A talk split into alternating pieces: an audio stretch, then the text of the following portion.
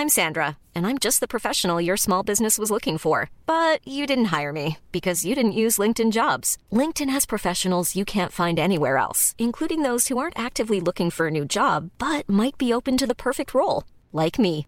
In a given month, over 70% of LinkedIn users don't visit other leading job sites. So if you're not looking on LinkedIn, you'll miss out on great candidates like Sandra. Start hiring professionals like a professional. Post your free job on linkedin.com/people today.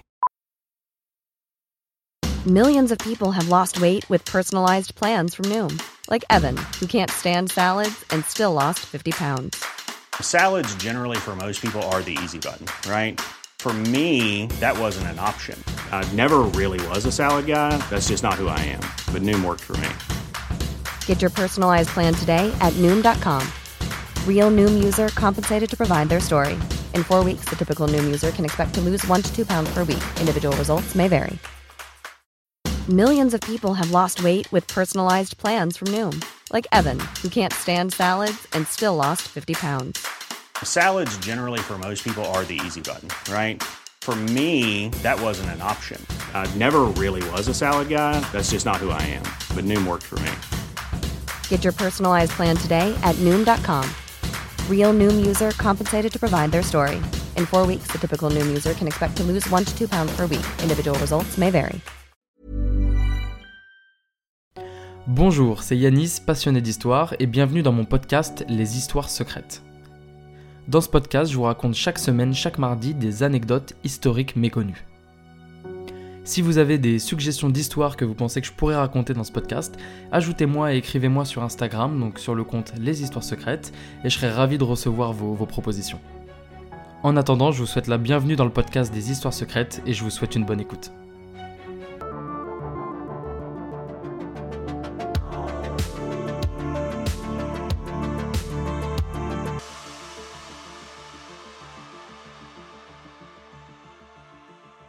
Bonjour à tous, c'est Yanis, j'espère que vous allez bien et je vous retrouve comme chaque semaine pour une nouvelle histoire méconnue du grand public.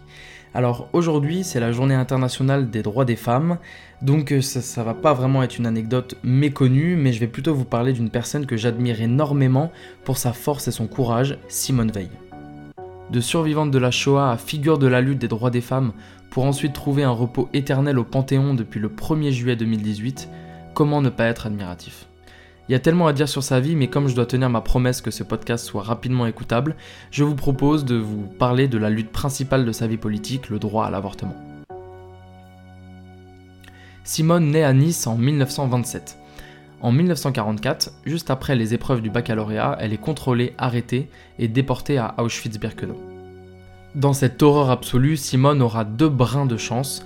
Un prisonnier lui conseille de se déclarer majeur, ce qui lui évite une mort expéditive à son arrivée, puis une ancienne prisonnière la transfère dans une annexe d'Auschwitz, ce qui l'éloigne encore un peu plus d'une mort certaine. Avec l'arrivée des Alliés, elle est transférée dans quatre camps différents avant d'être enfin libérée. À son retour en France, elle s'inscrit à la faculté de droit, mais elle abandonne l'idée d'une carrière d'avocate et se prépare à la politique. Haute fonctionnaire du ministère de la Justice pendant la guerre d'Algérie, elle réussit à faire rapatrier en France des prisonnières algériennes maltraitées et violées. Ce sera le premier fait marquant de sa lutte pour les droits des femmes. Elle rencontre des personnalités politiques comme Jacques Chirac ou Valéry Giscard d'Estaing qui gagnent en popularité. Quand Giscard devient président en 1964, elle est nommée ministre de la Santé par le gouvernement formé par Chirac. C'est maintenant qu'elle attaque donc son dossier principal, la loi sur l'IVG, l'interruption volontaire de grossesse, connue sous le nom de loi Veil. Mais cette loi est plus qu'une loi, c'est un réel combat. Un combat qui a fait ressortir les pires côtés de l'homme. L'année 1974 est marquée par de gros affrontements politiques et physiques pour Simone Veil.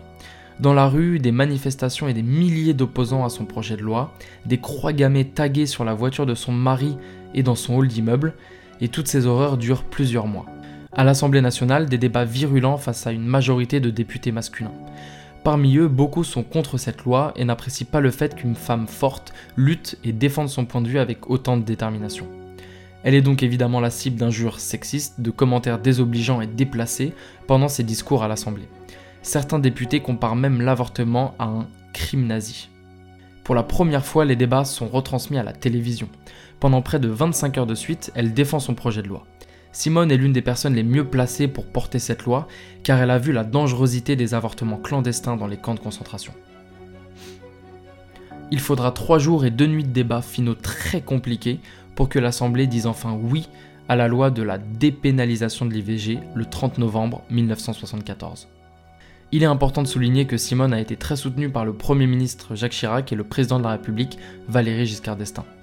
Une anecdote qui a été vérifiée raconte qu'en rentrant chez elle après l'adoption de sa loi à l'Assemblée, elle trouva un bouquet de fleurs que Jacques Chirac lui avait fait parvenir dès qu'il lui a pris l'adoption de la loi Veil. Alors je dois tenir ma promesse pour que ce podcast soit pas trop long, mais c'est difficile de le faire avec une personne comme Simone Veil. J'ai un respect et une admiration vraiment énorme pour cette femme. Euh, je, vous conseille, si c'est pas déjà fait, d'aller visiter sa tombe au Panthéon, c'est vraiment magnifique. Simone Veil était également une Européenne convaincue. Elle fut la première femme élue présidente du Parlement européen au suffrage universel direct. Également, elle est depuis immortelle, car intronisée à l'Académie française en 2010. Sur son épée d'académicienne est gravé son numéro de déporté ainsi que la devise de l'Europe. Au-dessus de l'entrée du Panthéon, il est écrit Aux grands hommes la patrie reconnaissante. Aujourd'hui, je pense que nous pouvons être reconnaissants qu'une grande femme comme Simone Veil ait eu la force de porter ses combats. J'espère que cette histoire vous aura plu, même si ce n'était pas une anecdote euh, méconnue du grand public. En tout cas, voilà, je vous invite à vous abonner au podcast comme d'habitude et je vous retrouve la semaine prochaine pour une nouvelle histoire secrète. Ciao